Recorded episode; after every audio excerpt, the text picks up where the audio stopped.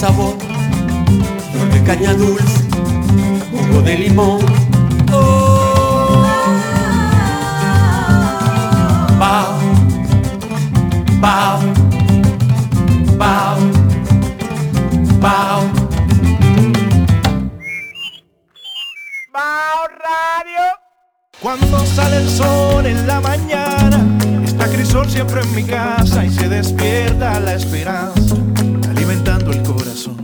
Llegan todos a la mesa, aquí siempre es una fiesta, el cariño de mi gente que nos llena de sabor. Nos reunimos con Crisol, nos reunimos todos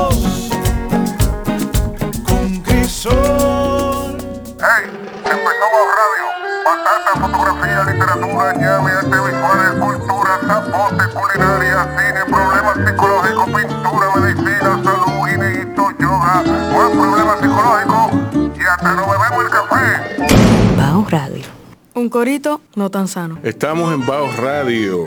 Da inicio el programa preferido de ustedes que se transmite por Quisqueya FM en todas sus vertientes. Es decir, que estamos tanto en internet, vía, sound, vía Radio Garden, eh, un saludito a Manny ahí, eh, como en quisqueyafmrd.com y por los demás reductos eh, radiales que existan en este confín. Eh, hoy tenemos a Emeline Valdera. Emeline Valdera es una reputada periodista, una reputada... No, ella, ella, ella es amiga mía, es amiga mía. Con eso usted corta y ahí usted corta y, y el resto es historia. Aparte de eso, Emeline fue candidata a diputada por el PRD en, las recientes, en los recientes comicios electorales. Pero no se lo tengamos en contra. ¿Ok? Vamos a tenerlo a su favor. Entonces, por el otro lado, yo tengo a Ruaidi Lomber. Ruaidi Lomber es un duro, un duro, un- no, men, porque que... no, no, no es tanto... O sea, es un científico del arte. ¿Cómo, cómo me explico? ¿Cómo explico eso? Eh, él ha hecho cursos internacionales en España, en, en ¿dónde más, Ruaidi? Bueno, en Estados Unidos. En Estados Unidos, Argentina. sí, de restauración y preservación del arte. Esto es, es complicadísimo, ustedes no se imaginan, eso es un mundo aparte. Aparte de eso, Ruaidi está muy involucrado en el espectro educativo, con todo lo que es eh, las artes plásticas y las artes visuales y todo el legado, todo ese legado de vanguardia que tienen las- los profesores, los docentes, de educar a los muchachos divirtiéndose. Bienvenidos sean. Gracias Rubén, gracias de corazón por permitir tener contacto con toda tu gente y sobre todo con, aquí compartiendo con un invitado también muy importante. Me encantó eso. Ajá. Pero eso es sincero, eso fue... o sea, Me- yo lo sé, yo lo sé. chulo. Y así lo siento también. Sí, ¿Verdad que qué sí? bueno. Que Miren, eh, ¿en qué, cómo los ha tratado la pandemia?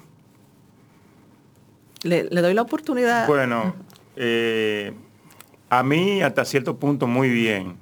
Bueno, en cuanto a trabajo no, No, ha- no- ha sido todo lo Ajá. contrario a años anteriores. Ajá. O sea, ¿En qué sentido? ¿Cómo? eh, ¿Se ha incrementado? se ha incrementado Ajá. y, y es mucha la demanda. ¿Y tú trabajas en tu casa o no? Eh, no, no tengo el taller. sí. Tengo el taller. No, pero el- eso es como tu casa. No, no, no, no. ¿Tú, ¿Por qué? No, o sea, bueno, porque quizá tú lo dirás en términos de que duro más tiempo en el taller. Sí. Pero el taller eh, realmente no es mi casa. O sea, Exacto. eh, pero o sea, que, sí- que, que tú, yo voy a tu taller y yo no, yo no te puedo encontrar en pantaloncillo ahí. No, no, no. Ah, ok, no. ok. Sabe que el nivel de, de cliente que uno tiene, o sea, hay que siempre estar Ah, bueno. eh, sí. para recibirlo en cualquier momento, siempre pasa algo, mira que se me accidente esta hora, mira que está pasando esto, mira que tengo Ya, una duda con esto, y, entonces, o uno tiene que salir a, a ver, eh, quizá X obra que no puede ir al taller por múltiples razones. Entonces el trabajo no te ha faltado. Trabajo no me ha faltado. Ok. Quizá lo- los efectos sí negativos es un poco el alejamiento, o sea, los amigos, la familia. Sí, a mí, a mí me hace mucha, mucha falta abrazar gente. Sí, me hace falta ese contacto. O sea que para Tú sabes que nosotros somos muy de abrazo. Ruaidi, la pandemia ha sido positiva. Sí, pero Sí bueno. y en- no, eh, pero eh, en su que, mayoría. Que tú hayas perdido gente querida. Ah, eso Sí, sí. eso sí. Eso sí. Sí. Y, y el, el término positivo me da mucho miedo utilizarlo porque eh, en las redes sociales he visto eh, como algunas personas sí lo han expresado, o sea, que le ha sido de mucho beneficio y le ha sido muy positivo la, la pandemia en términos de trabajo, pero las reacciones eh, muchas veces veo que son Sí, muy sí, son- encontradas. o sea, sí. no- Yo en esa parte lo que prefiero, y siempre lo he dicho así, o sea, de las cosas negativas yo trato de coger lo positivo. Entonces, Exacto. la pandemia en sí es negativo, es una pandemia. O sea, se ha llevado mucha gente, eh, hay mucha gente sin empleo, hay muchas situaciones. Sí. Pero, pero, dentro de todo eso, yo he encontrado como espacio para, para crecer también. Por ejemplo, a- yo tenía siglos que a veces no estaba con mi familia por, por las múltiples ocupaciones. Entonces eso como que nos unió más. Y que de repente que mi hijo que tiene 17 años, soy jovencita, ok. 17 años, que comencé muy joven. Sí.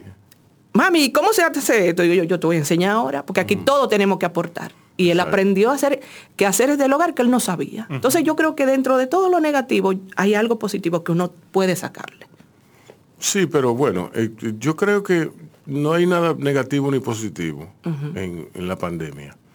O sea, hay que ver que lo, lo que es negativo ahora Sí. se va a convertir en algo positivo En posteriormente, en el futuro. ¿Tú me entiendes? En la medida en que aprendamos la lección que se nos quería enseñar. En eso, eso o, o- o la lección que, que estemos en disposición de aprender. aprender. Importante, Rubén, porque yo creo que hay mucha gente que no ha aprendido nada.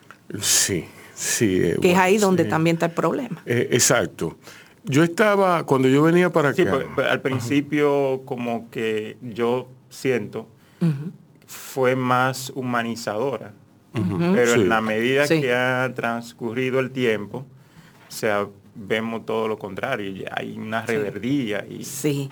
Hay un desacuerdo con las medidas que se toman.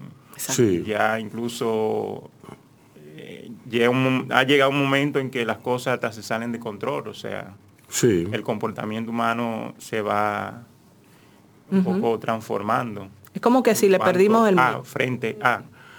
Como que le perdimos el miedo y no Exacto. importa. pero Vamos a darle. una- hay una cosa importante. Una cosa es perder el miedo.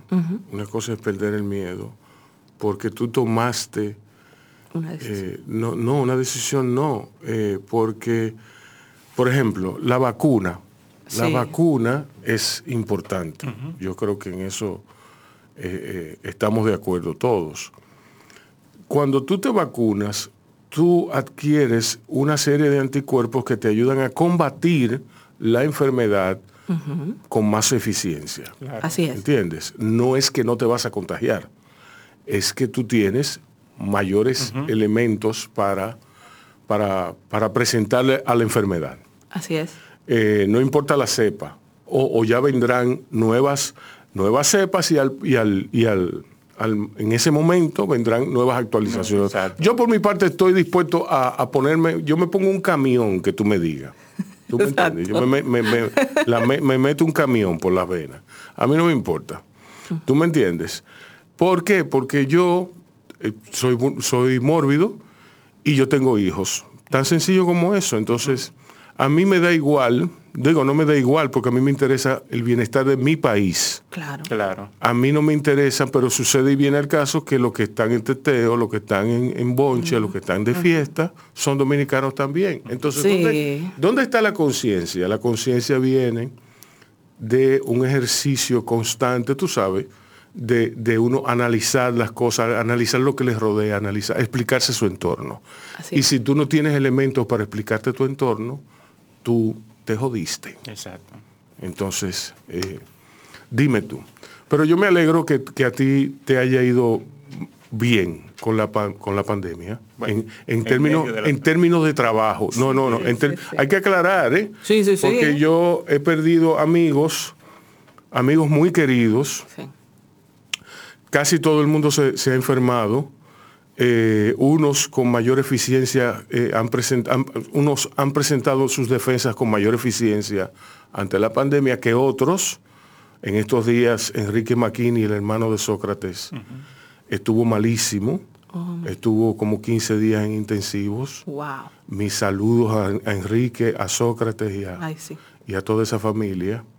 Qué bueno que Enrique ya está bien. eh, y, y en realidad él nos tuvo a todos en vilo, en vilo durante esos, porque él estuvo, él es, mira, uno se ríe, porque eh, otra vez la cosa se pone en positiva cuando, Sí. tú me entiendes, cuando él estaba en intensivo, no, Claro. no, eh, Sí, sí, sí. Pero hay que celebrar el hecho de que haya... él estuvo 14, 13 de los 15 días en intensivo. O sea que él entró en intensivo, él salió de intensivo, estuvo en recuperación y salió de la clínica. Wow. O sea que, que es una historia, pero Re- eh, René se murió. En, en- en- en René, René fue de los primeros, de los primeros caídos. Y después vino eh, Arielina y después vino, o sea, cójalo. sí, sí. Hemos perdido a mucha hubo- gente. hubo, eh, eh, a esta altura ya yo estaba, yo estaba en cama de- del dolor tan grande que yo sentía. Sí. Mi tía Olga, mi, tú me entiendes, o sea que Sí. Que son lecciones que uno tiene que aprender, que uno tiene que poner en perspectiva, que uno tiene que explicarla desde su punto de vista, porque es que Exacto. si tú no haces eso, ¿qué tú vas a hacer? ¿Tú me entiendes? Eh, yo, me yo me pongo a pensar, ¿qué hubiera pasado si yo, yo me enfermo en mi estado de morbidez? Oh, sí, oh, sí. Yo me muero, yo tengo que pensar lo peor Claro. y yo voy a dejar a mis dos hijos. Claro. O sea que hay que tener sentido común, señores, vacúnense. Si cada uno pensáramos así, Rubén, como tú has dicho, Sí. las cosas fueran diferentes. Exacto, diferente. pero es que ni siquiera piensan. No, ni si- siquiera eso. Ni siquiera. Ni siquiera eso. Exacto. Totalmente. Bien, señores, ya Eso sacamos... será luego un caso de estudio, o sea, ese comportamiento del eh, ser humano. si tú supieras que sí, que yo creo que sí, yo creo que ese frente que le han hecho, porque es una combinación de cosas, es una combinación de desobediencia civil Sí. eh, llevada a su, a su más degradante eh, punto en términos eh, de, lo que, de lo que es la definición de desobediencia civil. eh, llevada a su más degradante punto por cuanto es muy primitiva, es, una, es, una, es de frente y es, es muy de mal gusto.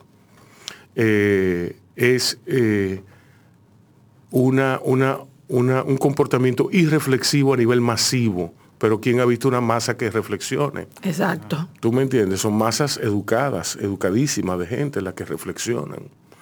Y son a partir de un liderazgo. Entonces, si el liderazgo, si el liderazgo está mal, ¿cómo, cómo- claro. cómo va a estar la gente? Exacto.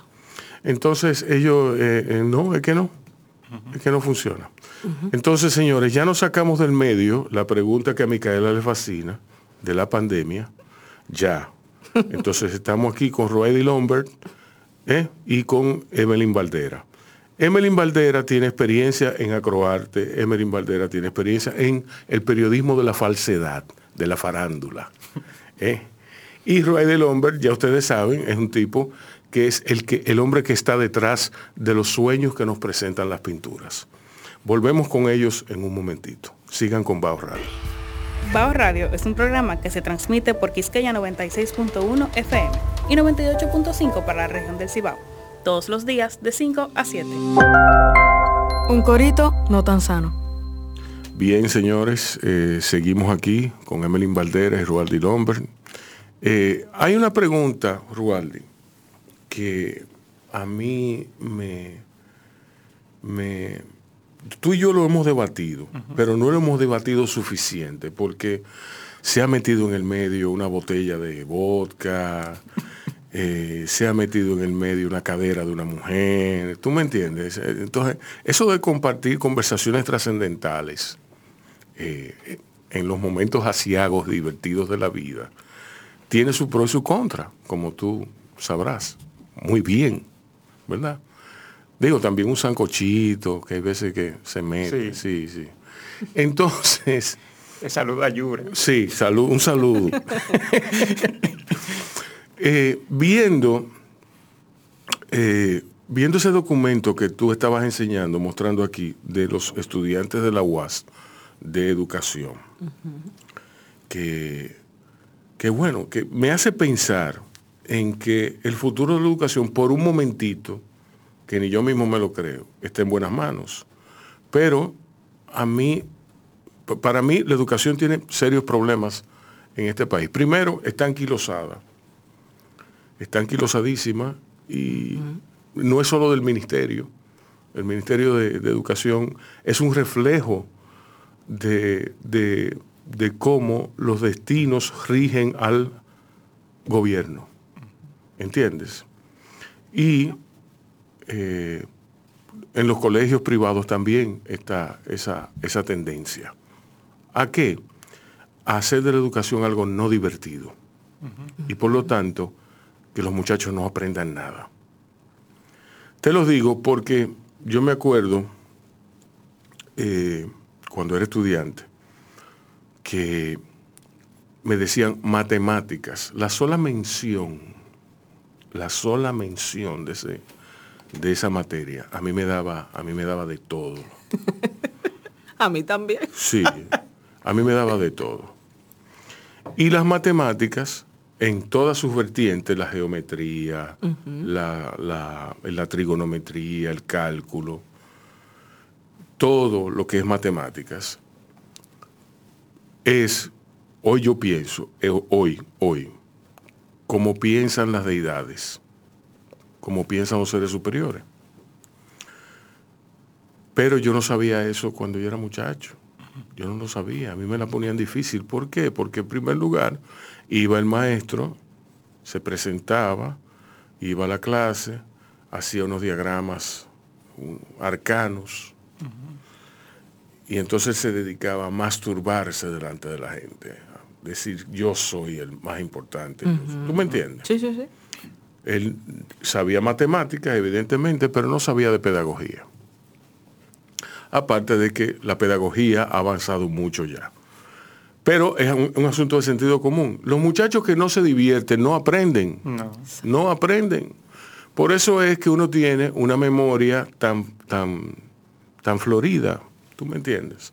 Y eso lo hemos hablado en, en parte. Entonces, una educación concentrada en arte, concentrada en arte sería una educación súper creativa, súper divertida para los niños y, y súper productiva para ellos en términos de rendimiento. Es así. Continúa.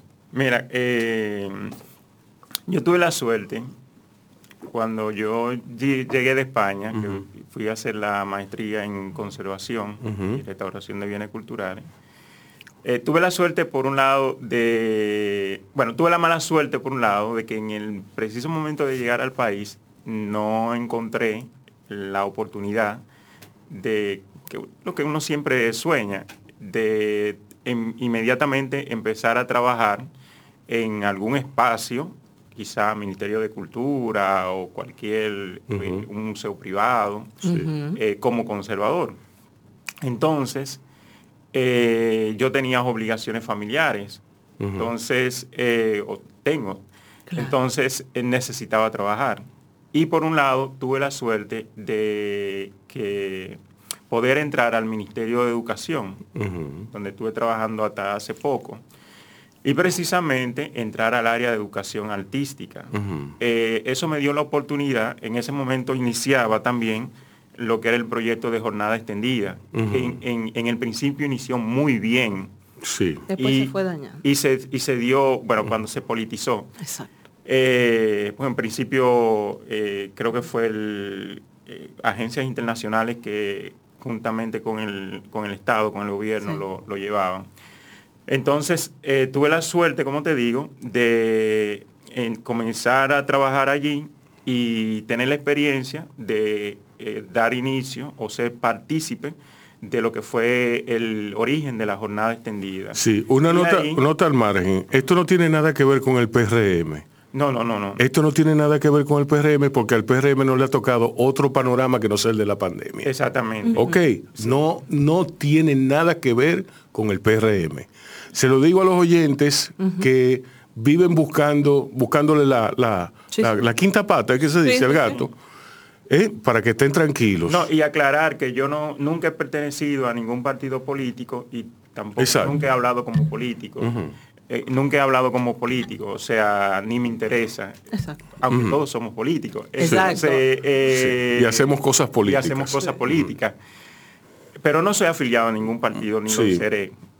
Eso espero. Entonces, como te digo, al, al principio... Bueno, pero que tú no sabes, tú no...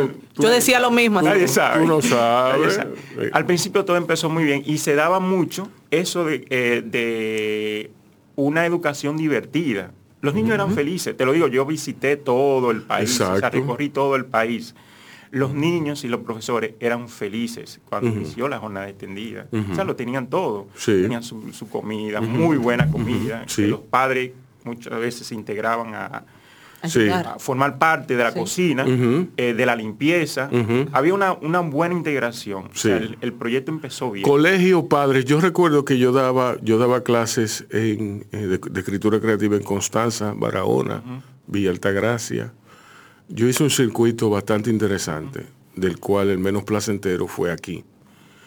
Eh, yo recuerdo que en Constanza los padres se integraron a, a- a la, a la labor de escritura creativa. Wow. O sea, ellos leían creativamente y, y le aportaban al hijo claves y cosas, lo que ellos entendían debía suceder en la ficción que ellos iban a escribir. Sí, y fíjate que eh, recuerdo un proyecto que fue maravilloso eh, con Ángel Mejía y Escuela Libre, que precisamente era rescatando eh, ritmos tradicionales, bailes. Sí. Y nosotros en ese primer pilotaje, porque era, un pilo- el- era el piloto de jornada extendida, Sí, pudimos desarrollar un proyecto que eh, fue, la experiencia fue tan maravillosa que recuerdo que en Santiago Rodríguez, en un campo, sí. donde ya se iba la señal y lo que entraba en era emisora eh, desde Haití, Ajá. y ahí no había No. forma de cómo tú comunicarte, porque eran casi tres horas para subir a la montaña, Sí. una escuelita ahí. Sí,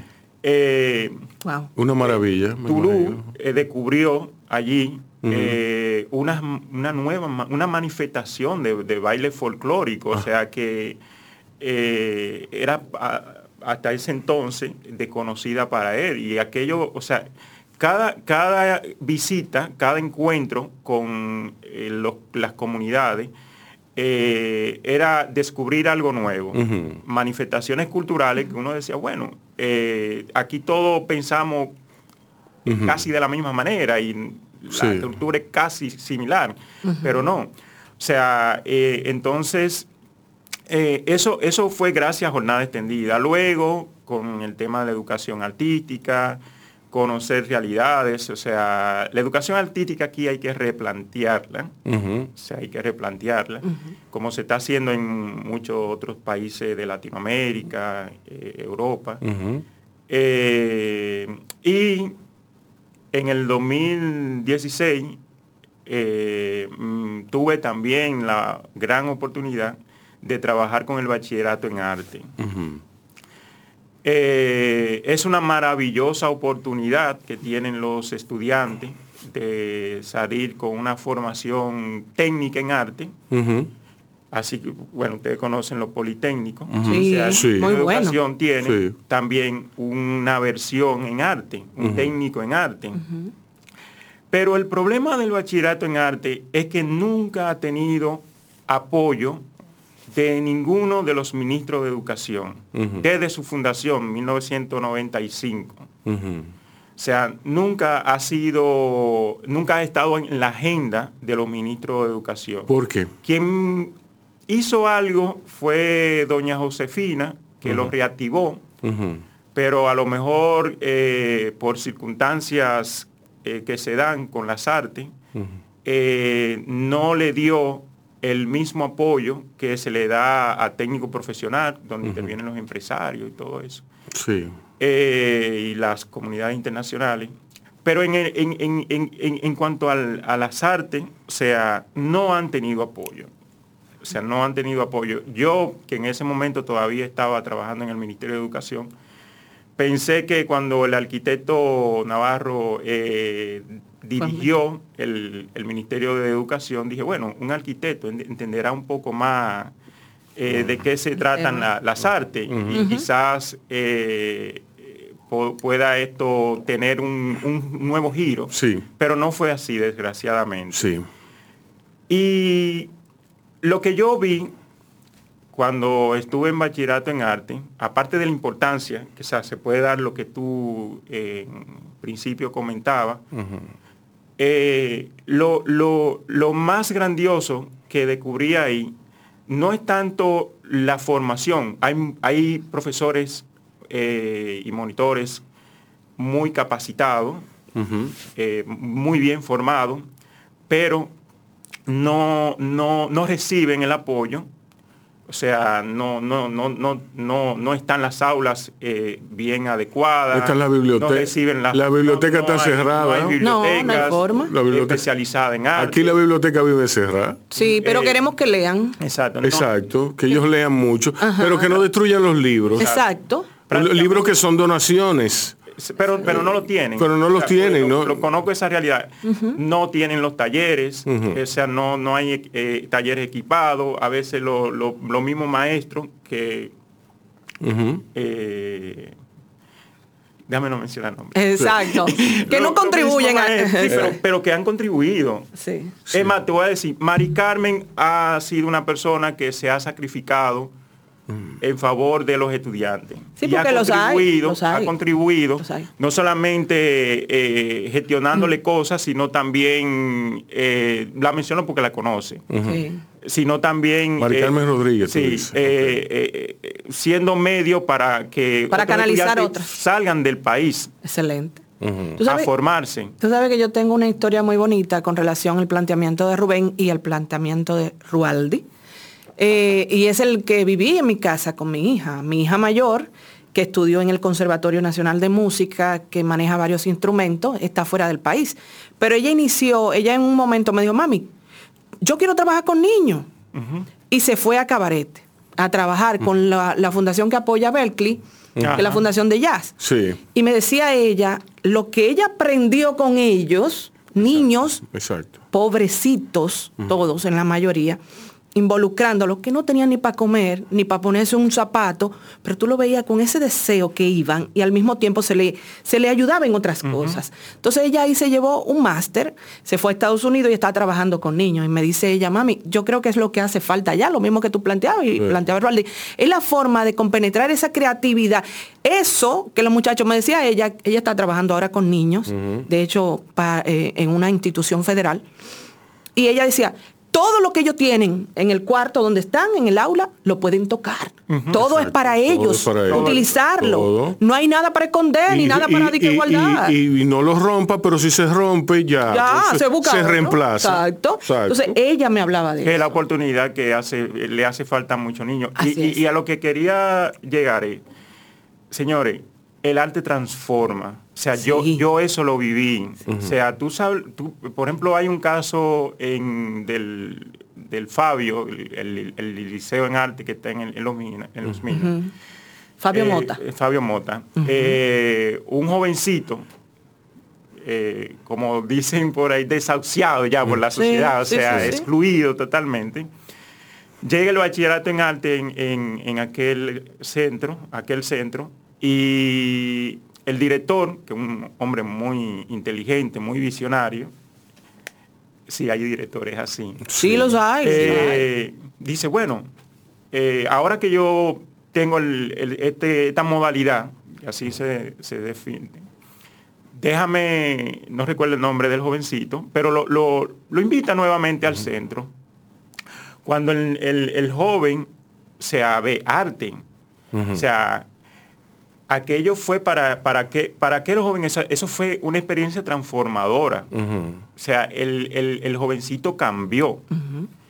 Y así te puedo decir que lo he visto, o sea, los mismos directores, cuando tú conversas con ellos, cuando conversas con los padres, te dicen, "M- mi hijo, mi hija eh, ha cambiado, o sea, se ha convertido en otra persona, porque No, eh, no, se, no se ha convertido en otra persona, es que el arte le permitió ser quien era. eh, te digo las Exacto. expresiones porque, Exacto, porque, sí. porque, Exacto. eh, en, en- en una ocasión recuerdo que o sea, hicimos un, un recorrido por, por algunos centros.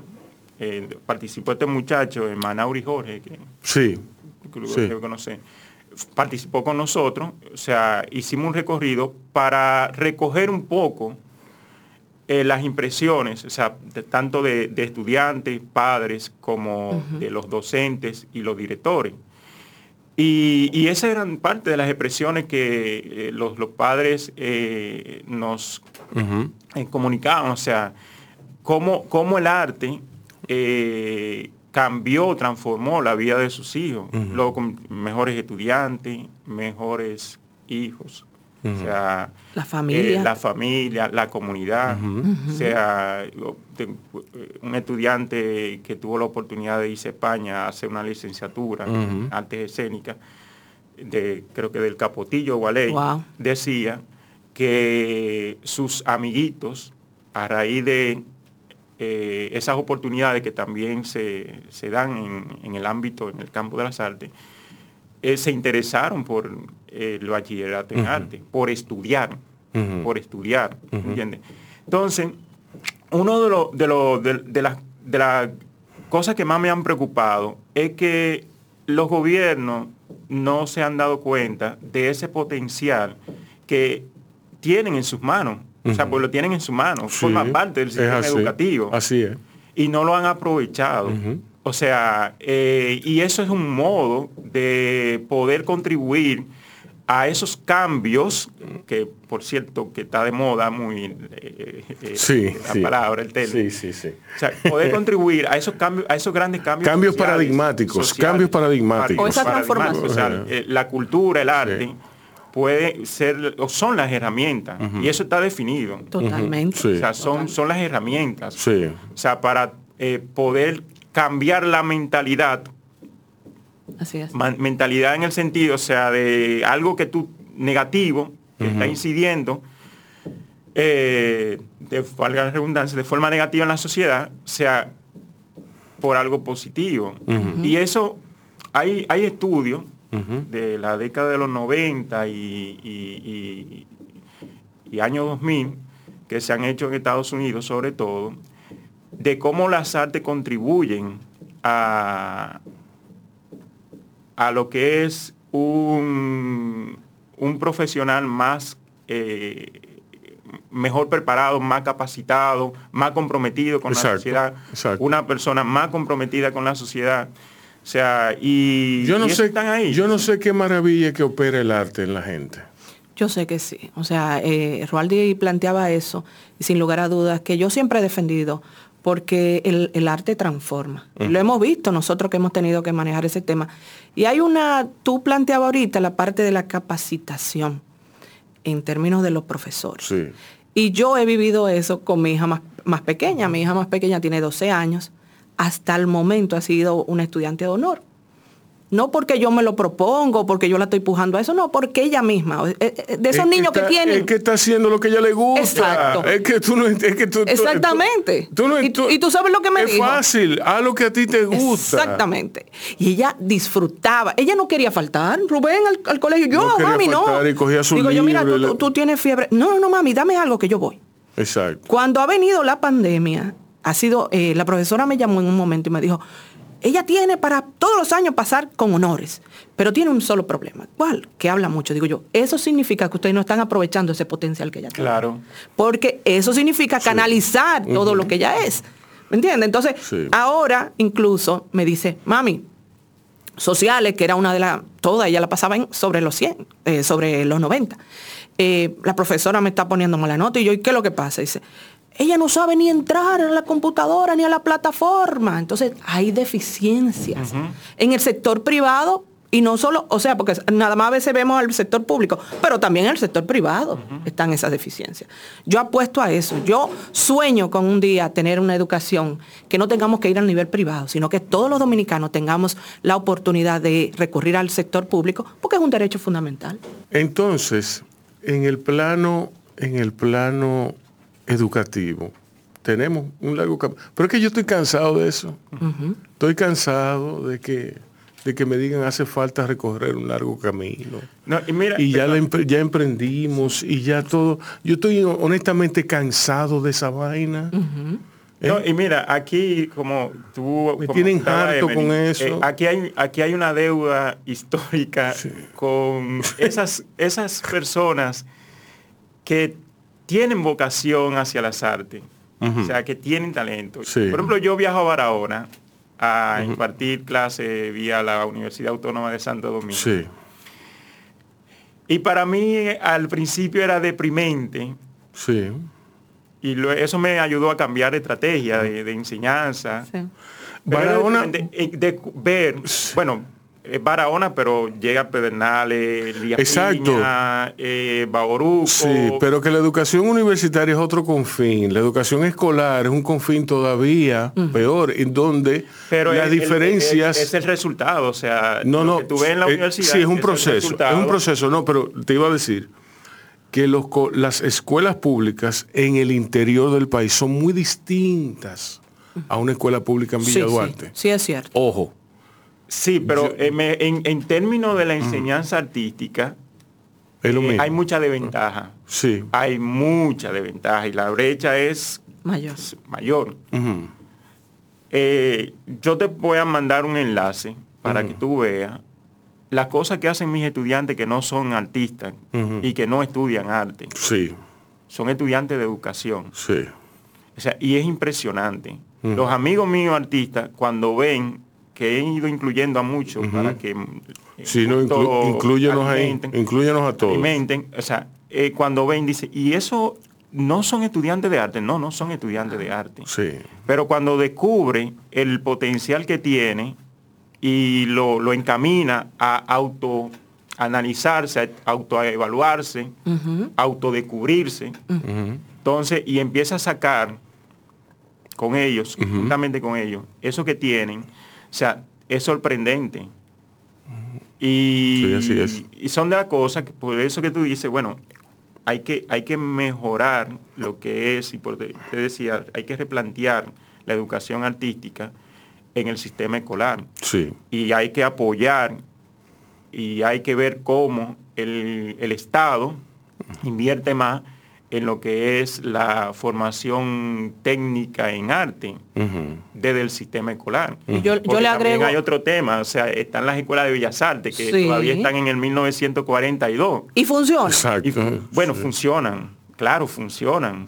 De hecho, Sí. la, la formación de un- cuando hablo de 19 eh, eh, cuando hablo de Sí, sí, 1942, a- eh, hablo en términos de que no han Del currículum, evolucionado. de todo. O sea, el currículum no ha evolucionado a una educación superior. O sea, se ha quedado en una educación preuniversitaria cuando tienen todas las condiciones Para ser para la ser- Universidad Estatal del Arte, por exactamente, ejemplo. que siempre lo ha sido. Sí, siempre lo ha sido. siempre lo ha Sí. sido. Pues, de hecho, de ahí, de, de las escuelas de Bellas Artes, han salido prácticamente más todos los sí. docentes de, de- de la- que- de- de las universidades. Así es. Así Sí. es. ¿Me entiendes? Entonces, pero todavía no hay ese reconocimiento, o sea, de que es una educación de, de alta calidad, es una educación superior, o sea, a nivel de titulaciones. Y se ha quedado en el preuniversitario. Y esas son de las cosas que también eh, se le debe prestar atención. ¿Qué tú ibas a decir? Bueno, que decía Roaldi que, que había que invertir más. Yo entiendo que no solo es invertir más, porque a ver, de repente pudiéramos tener un presupuesto con ahí mayor, ¿verdad? Millonario. Pero es cómo lo invertimos. Invertirlo mejor. Porque Exacto. a veces ni siquiera es el dinero a veces, y tú lo sabes, Roaldi. A veces cómo se invierte o cómo se optimizan esos recursos. Mira, que el- lleguen a todo el mundo. Mira, el cómo invertirlo, voy a decir cosas, o sea, ya- yo no estoy en el Ministerio de Educación. Sí. El cómo invertirlo, eh, los técnicos de modalidad en arte siempre han sabido cómo invertirlo. El, el problema es que no reciben los recursos. Sí. O sea, tú te haces una programación anual de X cantidad de millones, Sí. pero en el año tú no recibes los recursos para que se inviertan, o sea, los recursos que están destinados a ser invertidos En eso. En eso. Se desvían en construcciones, que no está mal, por hecho. Exacto. Sea, paso, son pésimas esas construcciones. Tú ves, ahí, Un- ahí un tiene diseño- sentido. Un diseño sin, o sea, Ahí tiene el sentido de no agradable, no atractivo. Diseño antidiseño. un anti, un- exacto, un diseño antidiseño. Pero entonces, o sea, eh, y, y sí, el ministerio tiene los recursos. O sea, el ministerio no es un ministerio pobre. O sea, el, el ministerio tiene los recursos, pero es que tienen que, que- que- que fluir, fluir Hacia, hacia las áreas que ellos- hacia, hacia, las, áreas que- críticas que, que- que lo, que son que necesarias. son necesarias. Así es. Bien. Eh, a la vuelta vamos a agarrar entonces a Emily. A Emily la vamos a exprimir Ay, con mío. respecto a lo que dije del periodismo de la falsedad. Ay, Dios mío. Emily, yo... ¿En qué me he metido? sí, sí, sí.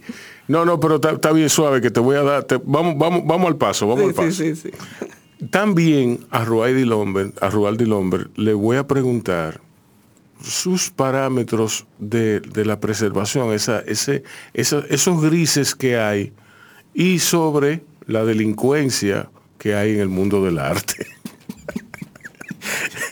A la vuelta. Eso es muy delicado. A la, sí, no, pero yo, a mí me gusta como porque tú te pones nervioso. porque tú te pones nervioso. Cuando yo te hago una pregunta. Sí, sí, sí. Entonces, pero todo en buena onda, ¿eh? que somos amigos.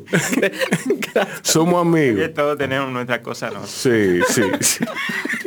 Bueno, atento a Cosa Nostra, nosotros permanecemos aquí en Bao a través de, de Quisqueya FM y vamos a oír ahora el, el boletín noticioso que nos tiene preparado el feo Hermón para todos ustedes y para nosotros en Bao Radio. Cuando sale el sol en la mañana, está Crisol siempre en mi casa y se despierta la esperanza, alimentando el corazón. Llegan todos a la mesa, aquí siempre es una fiesta, el cariño de mi gente que nos llena de sabor. Reunimos.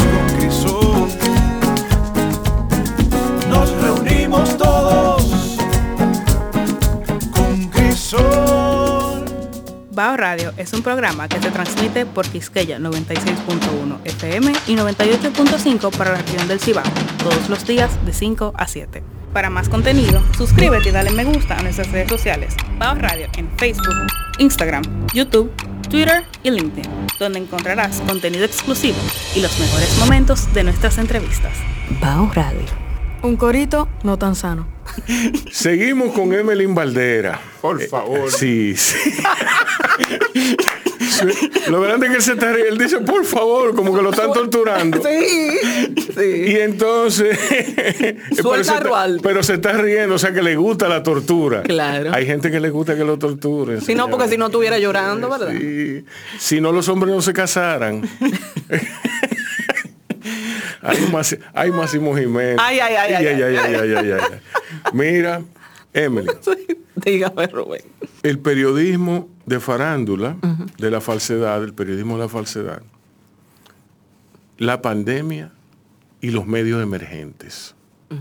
Háblame de eso. Interesante, eh, pero me gustaría eh, un poco edificar a la, a la audiencia, ¿verdad? A los Sí, oyentes. sí. Que aunque yo esté en este Como es tu momento. labor, como- claro. sí. Que aunque yo esté en este momento en el periodismo de farándula, Ajá. de espectáculo Sí. o de la falsedad, Hey, como tal, ¿verdad? hey. Pero iniciamos en, en un recorrido del periodismo social. Comencé Sí. por- primero por Ciudad, en el periódico Listín Diario, donde pues ejercí el diarismo por más de 21 años. Exacto. Entonces comenzamos ahí, seguimos en la vida, hicimos un recorrido por muchas áreas. ¿Por qué? Porque eso fue lo que yo aprendí. O sea, en, en Tú eres la, periodista. en la universidad, el profesor peri- decía, el periodista tiene que ir a todos los El periodista lados". tiene que escribir de todo. De todo. Tiene que saber de todo, que aquí es cuestionable eso. Sí, es complicado. Sí, es complicado. Sí. Y tiene que hacer de to- todo lo que le asignen. No se puede limitar. Sí. Recuerdo un día que, que va un- una amiga y me dice que el empresario Félix Iglesias, que me parece que murió, quería una entrevista y le digo yo al director, mire, eh, que vamos a canalizar, que si podemos canalizar esta entrevista, y dice, pero hazla tú, Emily. Digo yo, ah, ¿usted entiende? Sí, es económica, pero hazla tú. Entonces, yo nunca me he limitado en esa parte. Sí. Pero el periodismo de espectáculo creo que de alguna manera se ha ido fortaleciendo. Hay nombres importantes que se han mantenido a través del tiempo y hay otros que han llegado. No todos llegan con la misma pasión, con la misma entrega. Rubén, tú lo sabes. Sí. Hay quienes llegan buscando fama, buscando, sí, beneficios particulares, dinero de Con por su agenda, medio. como en todo el mundo. Como todo, Como en todo el mundo. como no, crea- todo. no, crea- no nos miremos el ombligo Sí, pensando que somos especiales, No, que no, somos los más corruptos, Exacto. que somos los más, lo- los, me- lo- los más mejores. Exacto. ¿Entiendes? Nosotros somos los más de todo, Así. los maquemaque. No, no es verdad. Nosotros no somos los más corruptos del mundo. Eso hay en todos los sí, En todos lados. En todos los lugares se da eso. Incluso en todas las profesiones también hay, hay de todo. Entonces yo creo que en medio de, de la pandemia, pues eh, se ha puesto muy eh, al relieve el hecho de que como periodista y dentro del mismo espectáculo hay que ser creativo. Hablábamos ahorita de la creatividad. Ahora es el momento de nosotros, o sea, ha sido el momento desde que inició la pandemia de nosotros duplici- duplicar esa creatividad. De repente no había noticias porque no hay actividades. Entonces, ¿qué hacer? Hay que buscar, hay que, mira, sacar de abajo. Entonces hay muchas cosas. A veces, por ejemplo, se carece mucho del periodismo de investigación aunque todo el periodismo eh, debe ser de investigación, pero el periodismo más profundo dentro del mismo espectáculo. Y yo recuerdo que así es que yo llego al periodismo de espectáculo, estando eh, don Osvaldo como director del periódico y Víctor como su director, me hacen la propuesta. Oye, tremenda escuela. Sí, me hacen la propuesta de pasar espectáculo porque querían reforzar esa parte, hacer portadas importantes, trabajos más profundos y así es que yo llego. Entonces yo creo eso, tal vez eso lo que de alguna manera a veces hace falta.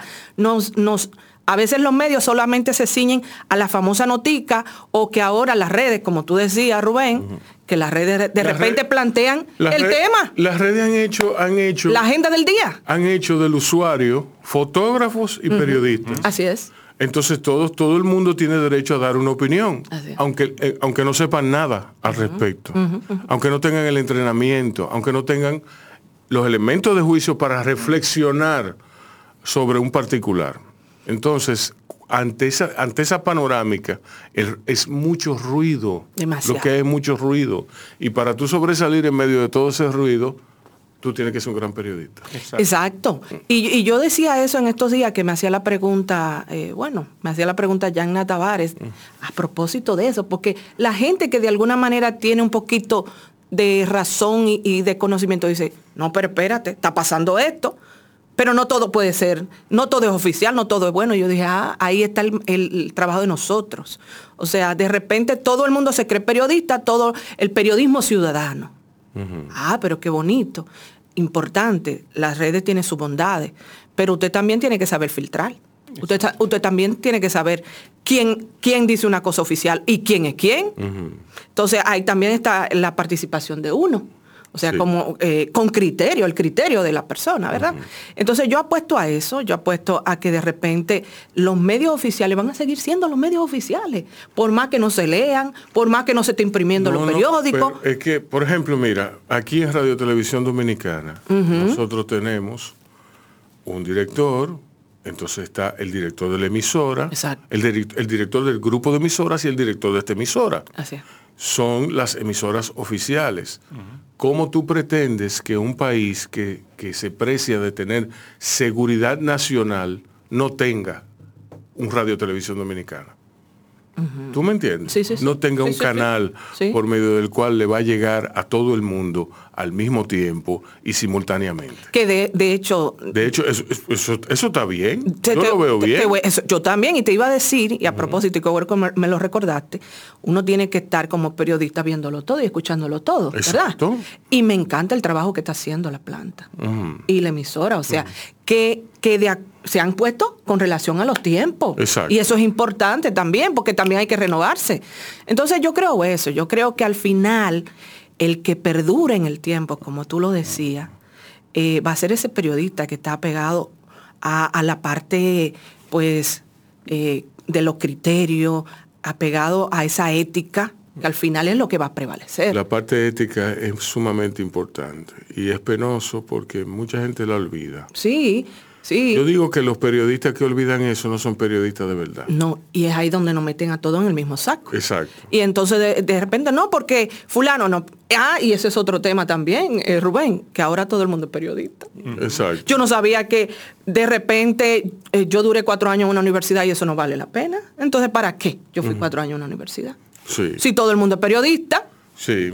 hoy día, entonces yo he tenido que poner eh, en contexto a mucha gente, no, espera, tú puedes ser un comunicador, pero tú no eres periodista.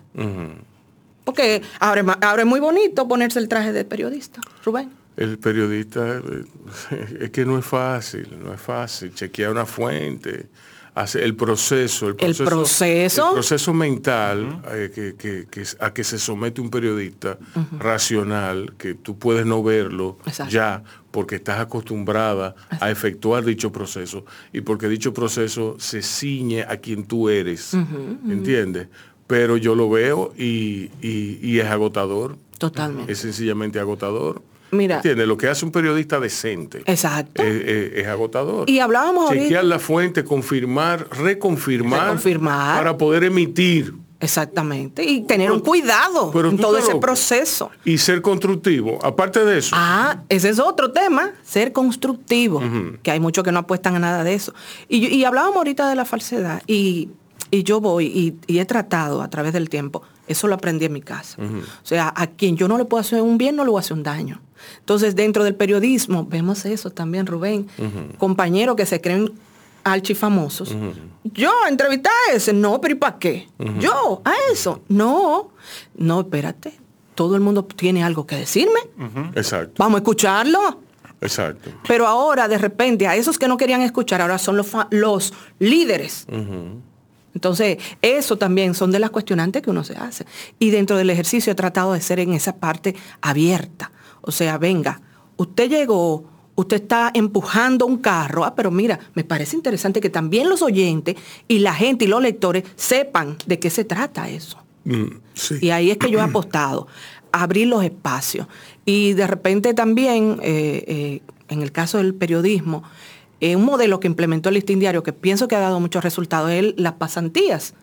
Eh, esos muchachos que están casi al término de la, de la carrera y que se le abre la posibilidad para que vean en las redacciones de qué se trata la cosa.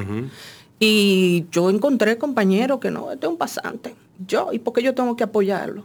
¿Por qué yo tengo que darle la mano? Señor, Sería, sería, sería- es muy fácil eh, ese proceso. Es muy fácil. El director dice, fulano, Emelín Valdera se ocupa de fulana. Fulano, tú te ocupas de tu... de-". y a cada uno se le asigna un papel. uno. Y, y así, y así en pareja van y cubren la fuente. claro, y van aprendiendo. Y De hecho, yo hacía eso. Sí. A- No se asigna a nadie en, en lo, en lo particular, pero yo le decía, mañana yo tengo una entrevista a las diez y media, yo quiero que tú estés conmigo. Ah, está bien. Porque eso es, de eso debemos nosotros, los que de alguna manera pensamos de otra forma, pues también ir llevando a esas nuevas generaciones, sino que es lo que vamos a tener entonces. Porque eh, si, si hablamos de, realmente de, de la decadencia del periodismo, si nosotros no lo ayudamos y lo fomentamos, ¿qué vamos a tener? Yo no creo que el periodismo esté en decadencia. Yo no lo creo. No creo que... No creo que todo sea tan malo como dicen. Después de todo, hay, far- hay farándula en todos lados. Así hay, es. Hay, hay deportes en todos lados. Así en todos lados hay noticias políticas en todos lados. O sea, Sí. la calidad de lo que consume, de lo que hay en un periódico, es, que, es un reflejo de cómo va la sociedad. Sí. Entonces, en todo caso, la sociedad dominicana la que está en deterioro, la que va en franco deterioro. Pero tú dices un dato interesante, eh, a propósito de la farándula. De repente tú le dices a una gente, no, tú eres un farandulero y la gente como que se ofende. Pero resulta que los grandes empresarios de aquí, esa es una de las partes que leen. Esa Sí, es una de las partes sí. que leen del periódico. Incluso según estudio, es la segunda parte más leída del periódico. Sí. Entonces, es así, Sí. es así. Sí. A todo el mundo le gusta el espectáculo, a todo el mundo le gusta la farándula y todo el mundo quiere saber falsedad. qué, su- qué sucede La con falsedad. fulanito, fulan- La es. falsedad, coño. Así es. Eso de- mira, yo, Alexis Beltré está caliente en este programa. No ha venido. Tiene, no ha venido. ¿Cómo va a ser? No ha venido. no hay que comprometer no a. Alexis. Y yo estoy, yo estoy dispuesto a, a poner en, en- en juego mi membresía en Acroarte. Eh, yo estoy dispuesto a mandarla a cancelar y renovarla, reactivarla luego. Si él no viene. No, no, no, yo estoy seguro si no viene que él a va a venir, que va a venir aquí. Ok, vamos a una pausa, vamos a ver música y después seguimos con más de Emelyn Valdera y de Roaldy Lover. Los urbanos le han sacado mucho provecho al tema de la farándula. Totalmente. Mira, allá, Los urbanos han hecho, han hecho una cosa inteligentísima. Ellos han montado su propio sistema de medios de comunicación, de farándula Así y es. de crítica y de todo, a partir de que la farándula oficial le sacó los pies. le sacó los pies. A eso era que yo me refería ahorita, pero después dije, no lo voy a, no voy a llevarlo para allá. No, pero Mira, por verdad, ejemplo, la primera cierto, persona sí. que entrevistó en un periódico oficial, yo tengo varios casos, pero a veces no. El, al lápiz, cuando estaba comenzando, yo digo, coño, ese muchacho, tenemos que escucharlo. El lápiz. Tú sabes cómo son los medios. Y compañeros y compañeras. El lápiz. ¿no? Y yo lo llevé allá al listín y lo entrevisté. Fue la primera entrevista. La primera portada que se le dio a un urbano en el listín diario, se la hice yo aquí en Amosa. Coño, porque todo el tiempo lo estamos acabando a todito ellos. Y de repente el tipo tiene una familia, el tipo... Eso fue cuando nació su hija. Cuando nació su primera hija, la única que tiene. Y yo decía, este muchacho está... Era una pareja hermosísima. Él después se volvió loco, pero era una pareja hermosa. Yo decía, esa vamos a ponerla en portada. Y los mismos compañeros estaban acabando conmigo. Cuando llega el director y yo digo, mire, estaba escuchando eso y dice, tú hiciste una gran decisión, excelente. Coño, porque si nada más no vamos a decir lo malo, vamos a decir la otra parte Exacto. también. De repente toditos tienen una vida desordenada y este muchacho ha querido comprometerse y tener una familia y mostrarle al mundo que mm, está comprometido con, con su esposa, que tiene su hija y que va a echar para adelante. Entonces, esa parte yo creo que también hace falta. Claro, dentro del urbano tú puedes sacar uno y otro, o sea, hay de todo. Hay de Yo lo voy a localizar a Belino para ver qué está él. Ay, sí, si mira, aquí. él da una entrevista buenísima. Sí, no, yo sé. Buenísimo. Yo, yo lo conozco personalmente, yo trabajaba con él. ¿Verdad que sí? Tú sabes que yo fui hasta allá, Los Minas, donde él vive, allá a su casa. Fuimos y estaba la, la abuela Palín, que Sí. da una entrevista buenísima Sí. también. Así que mira, eh, consíguelo, consíguelo. Y ese muchacho, él es contador. Él, es- él es contable. Sí. Tú sabes, hay muchas historias que la gente no sabe detrás de esos muchachos. Muchas historias, de verdad que sí. Que si volviéramos para atrás, si lo, lo utilizáramos a favor de, o sea, si el mismo Estado, el mismo, vamos a empujarlo, vamos a llevárnoslo por aquí, vamos a esto, las cosas fueran diferentes. que en, en una ocasión, cuando se decidió expandir la modalidad en arte, una de las cosas que nosotros tomamos en cuenta, dijimos, bueno, mira, vamos tres parámetros. O sea, El rap es algo que se le debería, se le debería enseñar a los muchachos desde chiquitos. ¿Tú sabes por qué? Lo meten en Po- poesía. Porque el rap, el rap es una vía directa a ellos entrar en contacto con su ira y lo ayuda Canalizar. a, lo ayuda a canalizarla. Canalizar. ¿Es verdad? ¿Me entiendes? Es verdad eso. Y de ahí el próximo paso, ¿tú sabes cuál es? La poesía, la literatura, la, ¿tú me entiendes? Aquí no, aquí no son inteligentes, No. no son inteligentes. Y mira que tenemos una, tanto una- talento en un, este un acto de estúpidos es lo que son. talento. Oye, te digo que me ha tocado recorrer parte del país en eso, en el tema de la educación. Y aquí hay una cantidad de talento Dios impresionante. mío. sí. Yo siempre he dicho que en, en el tema de arte visuales, que es donde que lo que más conozco, o sea, nosotros no, temo- no tenemos por qué envidiarle nada a ningún otro país. O sea, imagín- O sea, no La tenemos, música. no tenemos nada que envidiarle a Francia. bueno, eh, eh, es Francia que- no lleva, pero... no, no, no, No, no, eh, no, no, disculpa. Oye, cuando, cuando yo fui a, Cuando yo fui a España. Pero eh, ta- tanto trabajo da centrarte. sí, pero No, porque sí, no, Rafael, estamos hablando- no Rafael, estamos- no estamos grabando en el programa. Estamos grabando. Vamos, vamos arriba, va- vamos al aire ahora. Eh. Sí. Vamos. Ok. Mira, Espérese, señor. Adelante, Rubén. Estamos en Bajo Radio con Emelyn Valdera y Roaldi Lomber. Continúa, Roaldi. mira, mira, cuando yo fui a España a estudiar, Estamos en el aire hace rato. Sí. yo me di cuenta, por ejemplo, yo eh, llegué a España con una formación de nueve años Sí. como conservador, porque tuve también la dicha de trabajar durante nueve años con una persona que se había formado en Estados Unidos.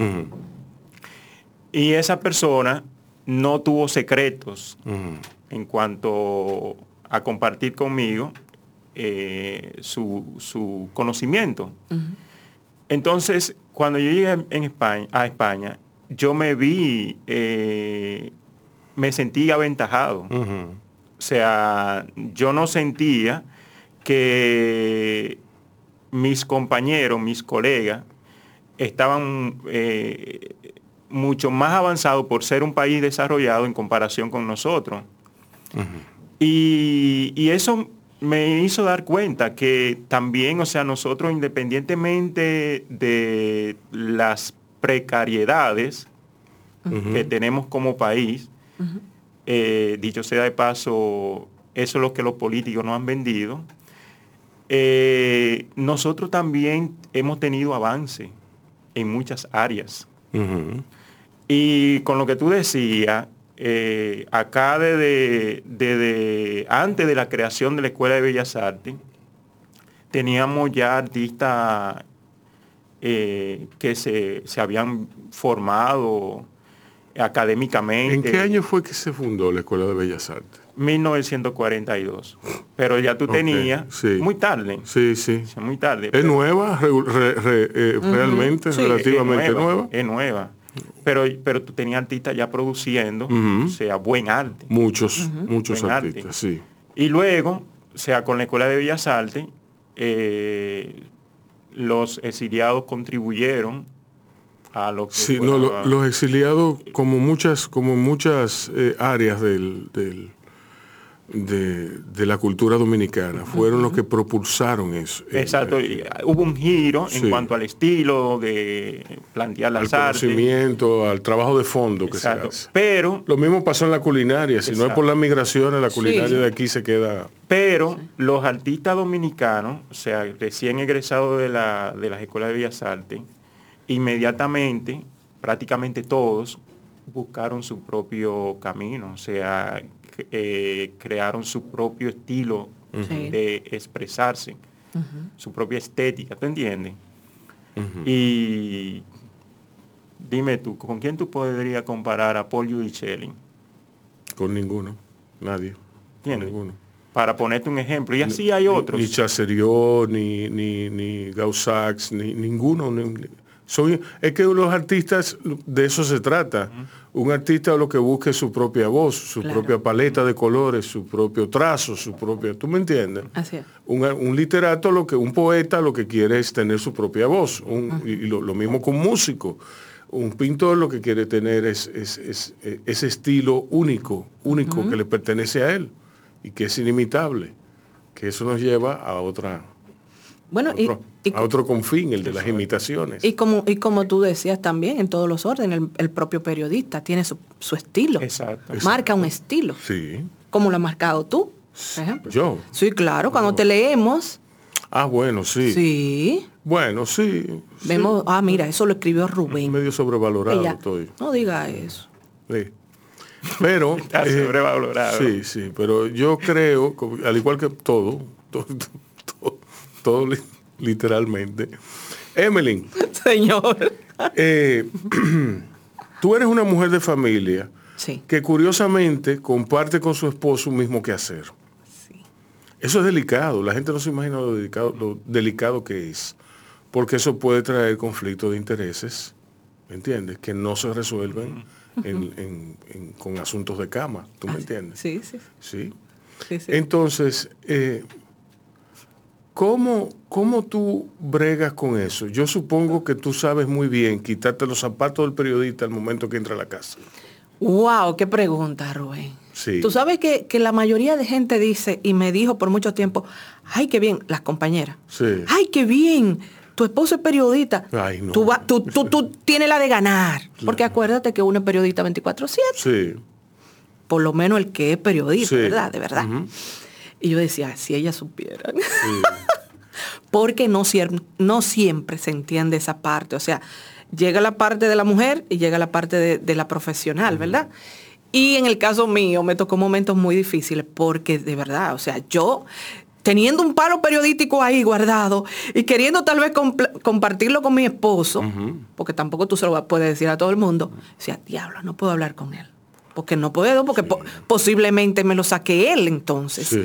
Y fueron muchos, y han sido muchos momentos de esa forma. y qué bueno. y- Pero déjame decirte que me Ahora pasó. tú estás clara. Me pasó. Tú no, pero tú estás clara. Pero que me pasó. Sí. Me pasó. Te me pasó, pasó. con temas que yo dije, es un palo, pero ay, lo tengo guardado ahí. Y tú no sabes que me pasó tal cosa. Ya yo le di tip. Sí. Al otro día, ¡pam! El trabajo. Sí. Yo dije, diablo. No me vuelve a pasar. Entonces, me pasaron, me han pasado ¿Y situaciones. tú se lo dijiste? orden. ¿Se lo dijiste, Amasa? Sí, claro, después yo se lo decía. Oye, te aprovechaste, pero no te preocupes. Yo, yo me desquito. Pero la realidad es esa. eh, hay un nivel de competencia también, porque somos humanos y cada quien quiere, pues, de alguna manera, y en el caso del periodista, o sea, cuando tú eres comprometido con tu profesión, tú quieres dar tu palo, tú quieres hacer tu trabajo, tú quieres hacer tu impronta. Entonces de repente habían, habían días que yo me llevaba el trabajo para la casa y yo seguía allá. Sí. Y él llamaba a, que era, a quién era mi jefe. ¿Y qué es lo que te pasa a ti? ¿Por qué que tú me.? No, pero yo no le he dicho a ella que haga tal cosa. Yo no le he dicho eso. Era mi compromiso como Sí. profesional que yo quería seguir. Era mi pasión. O sea, Sí. es parte de mi pasión. Entonces sí, ha, ha habido momentos difíciles en los que hemos tenido que manejar la cosa. De repente él estaba en un medio y yo estaba en otro. También competencia. Y había conversaciones en lo que yo, no, porque el mío, el mío es el que está adelante, el mío es esto. Entonces él salía, no, que... Entonces yo, como mujer a veces, entonces uno tiene como que bajarse. Sí, sí. Y yo aprendí eso. O sea, para haber pelea tiene que haber dos. Entonces en esa parte yo a veces me Sí, uno, uno a veces, sí, uno a veces cede. Sí, sí, sí, sí. Sí. Ahora, eh, Hay veces que le toca ceder. a él, aunque no que- quiera, hay veces que lo hacen ceder a uno. así es, aunque no quiera. ¿eh? Pero sí, ciertamente le di muchos palos. A ti te hacen ceder mucho. Eh, sí, y a veces lo provoco para Sí. tantear un poco. Sí. Sí, sí. Ay, Mire, pero- interesante. Sí, qué novato. Que no- tú no aprendes. Tú eres un tipo terco. Tan bueno que es uno llevar su vida en paz. Pero eso no quiere decir Sí. que no lleve la vida en paz. Ah, bueno, No bien. significa eso. Un sobresalto. Tú vives al, al salto de la pulga. Lo que pasa es que tú sabes que en el medio de nosotros eh, hay decisiones que antes de tú tomarla, tiene como que esparcir un poco a ver el, Sí, sí. el tema. Sí. Y Ve hasta, ahí- hasta dónde llega. Exacto. Sí. Y después recoge, Y eso te ayuda. ponderas, y te ayuda pa- para acciones, para tomar y si es necesario futuras. rediseñar el plan. Tú- Ahí lo ajustas. Sí. Es como, como eh, la parte hipotética, o sea, Ajá. las hipótesis. Sí. No es fácil, Rual. El método de la investigación científica Exacto. aplicado al matrimonio. A todo, a todo. sí, a todo. Mira, eh, háblame de las, las innúmeras falsificaciones y los, de los pintores más falsificados de aquí. Bueno, mira, pintores más falsificados de acá, Suro, Darío Colson, Suro. Darío Suro, Darío Suro, Jaime Jaime Colson. Colson. eh, Paul Giudicelli, Ajá. sí, Pero Paul Giudicelli yo diría que es un pintor imposible de, falsifi- de sí, falsificar. es imposible de falsificar, pero Los dominicanos lo hacemos. Lo- se, hace, ajá. se hace. ¿Y tú conoces, tú conoces falsificadores? O sea, tú, tú reconoces en el... Espérate, no, porque espérate, déjame aclarar. No, porque que, eh, no, porque eso es delicado. Sí, eso es delicado. Delicadísimo. Yo no he dicho que si, que si Rualdi conoce falsificadores a nivel personal. Yo lo que digo es que si él reconoce falsificadores a nivel del trazo, Exacto. del trazo. Eh, sí, eh, Que tú digas, que tú digas, hemos- "Es- eso está falsificado y es de fulano. Eh, ¿Tú me entiendes? Nosotros siempre hemos hablado, y lo he, di- lo he repetido en, en otro contexto, de que a- aquí hubo un falsificador que yo no conocí, Ujú, murió. Eh, al cual deberían hacerle una película. Diablo. Sí, de- deberían hacerle un nivel. libro, sí, a ese nivel. Máquina. Porque eh, fue un buen falsificador. Obviamente, eh, también tengo la sospecha, no tengo la seguridad, o sea, tengo la sospecha de que recibió buenas instrucciones para hacer su- o sea, sus falsificaciones. ¿A qué tú te refieres con instrucciones? Instrucciones en recibió un buen entrenamiento. eh, un buen entrenamiento en el sentido de científico, o sea, eh, ok, una persona con muy buena mano para hacer quizá un Gilberto Hernández Ortega eh, casi confundible, o sea, eh, pero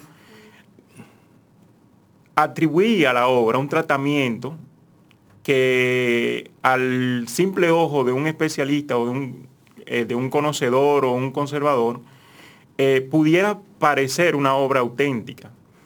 Ahora, cuando tú entonces utilizas los instrumentos que te aporta la ciencia para verificar, te da cuenta, ah, ese lo hizo fulano. eh, fulano.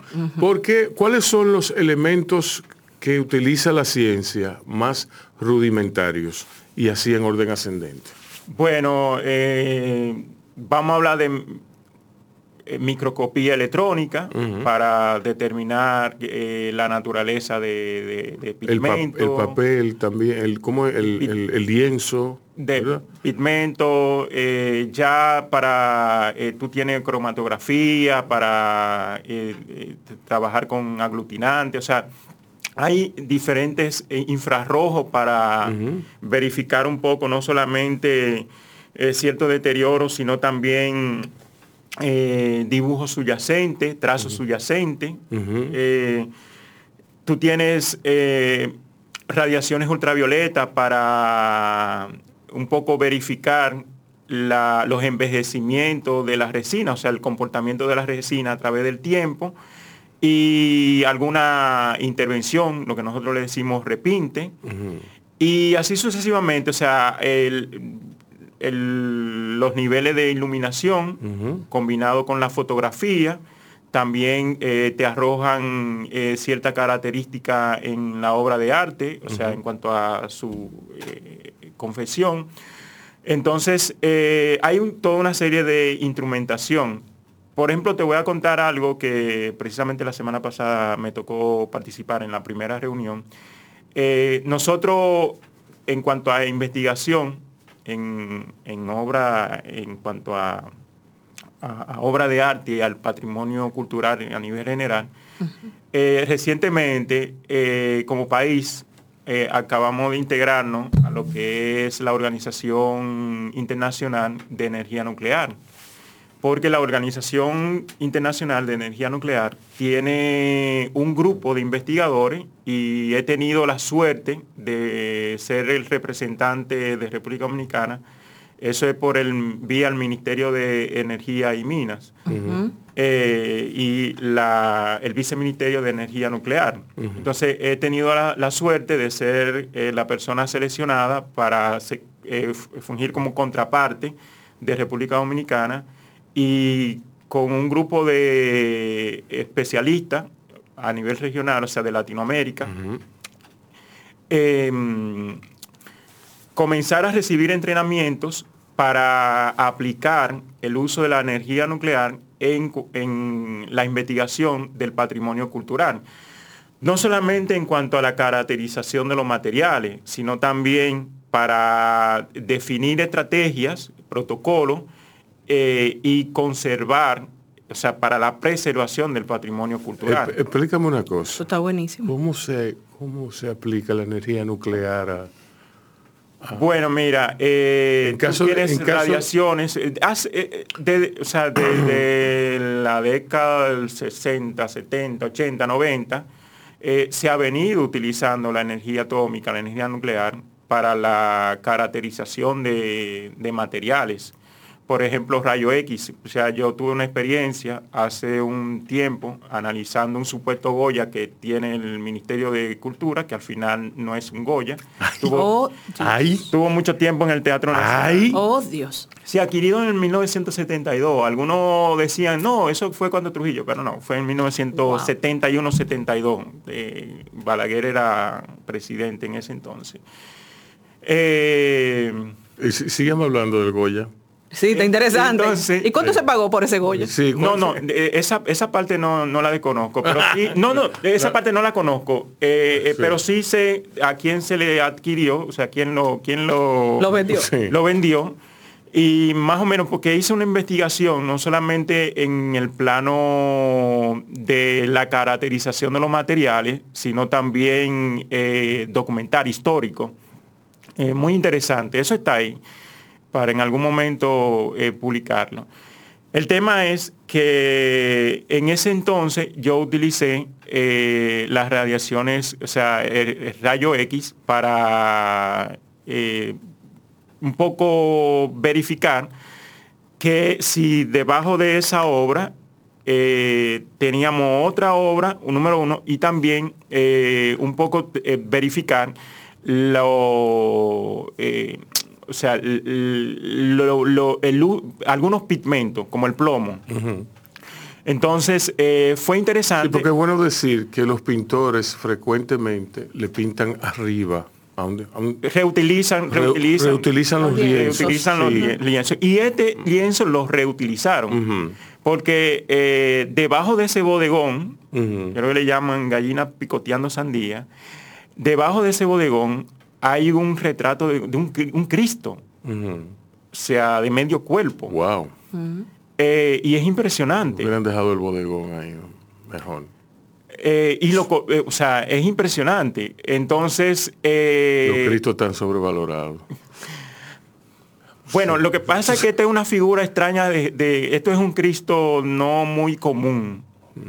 Lo que, lo que aparece debajo del Sí. y ¿Cómo tú sabes que es un Cristo entonces? Bueno pues es muy eh, eh, Pues un se- hermano se- de Cristo. se, se, se- es- se- se destaca muy No- bien No me hagas caso, no me hagas caso. entonces De que, de que no, yo no te estoy haciendo caso. entonces ahí utilizamos la, la eh, energía Nuclear. nuclear, o sea, para verificar un poco, eh, bueno, para estudiar la obra y, y encontré esa imagen eh, de, de ese Cristo. Pero así sucesivamente, o sea, eh, también para determinar un poco la naturaleza de, de los pigmentos, las características, eh, daños eh, que no son, o sea, no se perciben a simple vista. Pero ahora también lo que se está haciendo es investigando, o sea, investigando, se está investigando cómo la energía nuclear eh, también puede ser de gran utilidad para eh, contribuir a lo que es la preservación en sí, o sea, del patrimonio. La ventaja de la energía nuclear es que no es invasiva. O sea, por ejemplo, yo te ori- ahorita te hablaba de microscopía electrónica, que es invasiva, la cromat- cromatografía es invasiva, eh, y hay otro tipo de ¿Qué instrumentación. quiere decir invasivo, en el contexto es- de un cuadro? Sí, en el contexto de un cuadro, invasivo es que tú puedes, eh, tú, tú extraes una, un Una micromuestra, micromuestra, Ah, y entonces la analiza Sí. con uno de estos instrumentos. Entonces, eh, se llama invasivo, yo le prefiero el término invasivo, Mira, pero tú se yo- habla de, de- de- de Interesante. técnica destructiva, pero Cualquiera pensaría que la energía nuclear, que, que ha causado tanto daño, Así. eh, no, eh, eh, de hecho, Mira eh, cómo, ah, cómo- se está utilizando. bueno, que causó daño de- en dos ocasiones, ¿verdad? Sí, claro. La otra, no, entre, entre todos los reactores. bueno, pero en la medicina se utiliza bastante, Exacto, Sí. o sea y que- en oncología, sí. y- pero por ejemplo en Lo que hemos causado daño real somos nosotros. sí, Exacto. el, el mal uso que se le El da mal uso, a- exacto. Por ejemplo, en, en Argentina eh, se ha estado eh, utilizando para desinfectar eh, bienes culturales. O sea, Eh, en Argentina, bueno, hay una película sobre las falsificaciones en el, en el- en el arte en Argentina, que es fabulosa. ¿Tú la viste? Esa es la de... La del galerista que tiene un pintor que pinta y el tipo se muere. Que, Bueno, eso no es falsificación no, no, como no, tal. no, no, pero sí. Sí, yo... yo eh, Hay dos películas, yo creo Sí, que. pero yo, yo sé a cuál te Sí. refieres, muy maravilloso. La he visto como tres veces. Sí. Sí, pero, pero eh, volviendo a las falsificaciones acá, yo creo que hemos tenido un, un falsificador o dos que sí están a la altura de Emil Horis. De- y- sí, sí. porque eh, primero eran conscientes de lo que hacían y segundo tenían el talento, Sí. o sea, para, para hacerlo. Y sí, eh, pero aquí las falsificaciones, aunque se ha querido sobredimensionar, eh, no es una cuestión tan grave. Sí, está sobrevalorada. Exacto, sí, Sí. eh, creo que sí, eh, está sobrevalorada. Obviamente, eh, muchas veces esto es un asunto de complicidad. Sí. O sea, que ahí es donde viene el... yo creo que lo, lo más, lo más dañino es la complicidad. O sea, a veces tú dices a simple vista, no, eso no, no es no es auténtico, o sea, no es de ese autor. Ok. Eh, quizás ahora mismo uno de los mayores problemas que tiene el mundo del arte, y hablando de complicidad, es el... O sea, el... el cómo algunas, algunos herederos se, se prestan a darle Ajá. continuidad a la obra de algunos artistas. Ok. Eso Sí. es un tema que quizá que más adelante Sí. eh, Podemos tocar. se Sí. puede, podría tocarse. Yo he tenido experiencia, o sea, de... Te das cuenta, bueno, no Yo, es- yo no te iba a preguntar, de- yo te iba a no preguntar, ¿falsificando? Sí, sí, sí. Sí. Eh, hay casos muy conocidos y entonces te das cuenta y tú dices, no, pero es que eh, no es el, la El obra del original, artista, o sea, exacto. no- Ok, vamos a oír una musiquita y a la Claro. vuelta vamos a retomar con Emelín Valdera, pero yo le quiero hacer una pregunta a Rualdi que tiene que ver con el futuro de las artes plásticas aquí, de la preservación en particular.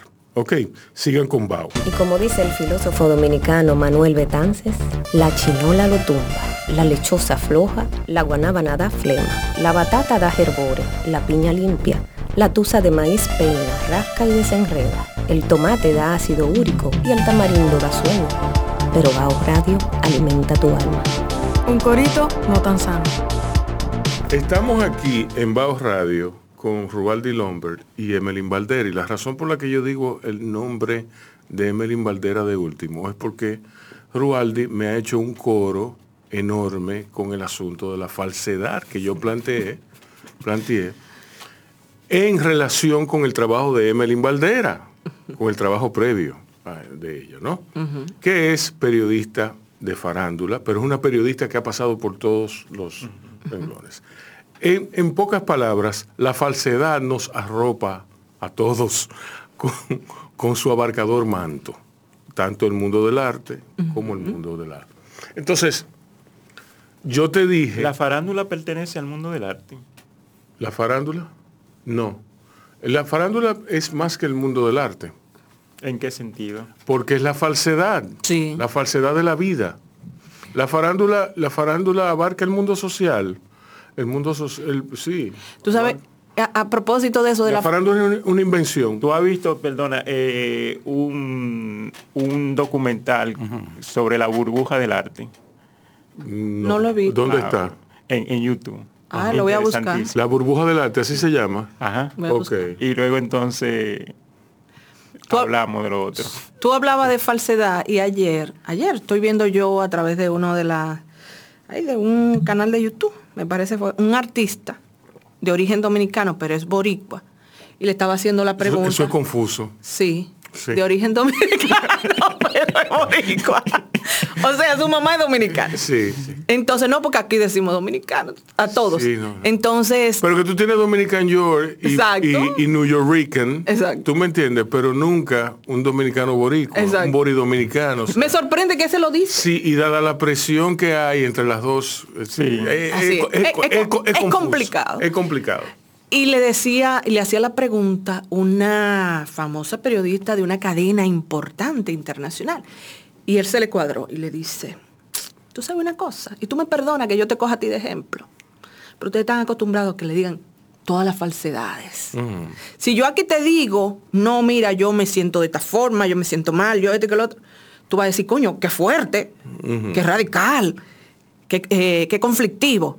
Pero no, aquí viene uno que te dice todo lo contrario y tú dices, ay, qué humilde, qué bueno. Sí. Ustedes están acostumbrados Sí. y promueven la falsedad, le decía él. Sí. Y ciertamente en este mundo se ve de todo. Por eso entraste a la política. Bueno, si a eso vamos, la política hay más falsedad. Sí.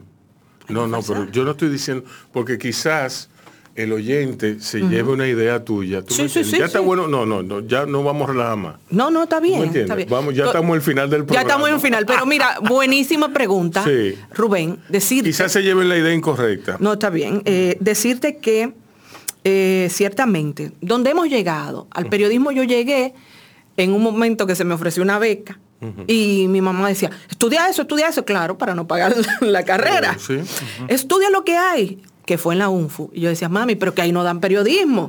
Yo voy a trabajar y voy a pagar mi carrera. Pero a través del periodismo yo descubrí lo que hacían mis padres, que eran líderes comunitarios, el poder, el, el usar el medio como intermediario para también ayudar y, y contribuir a soluciones. Entonces en la política que yo, yo veía, bueno, de repente todo el mundo critica, todo el mundo está en la acera del frente, es muy bonito bombardear, bombardear, bombardear, pero ¿qué yo hago para que eso cambie? De repente eh, hay una frase muy famosa por ahí que tenemos los políticos que no merecemos. Entonces, ¿por qué? Porque nadie se quiere arriesgar. No, Sí, yo, porque- poner mi pellejo ahí. Sí, no. exacto. Porque la gente, la gente critica mucho al político, pero, pero los políticos son un fruto de lo que nosotros solicitamos Exactamente. de los gobiernos. Exactamente. Entonces yo decía, bueno, eh, en ese momento, pues yo acababa de pasar por eh, el periodo de acroarte, yo tenía varios meses ya afuera.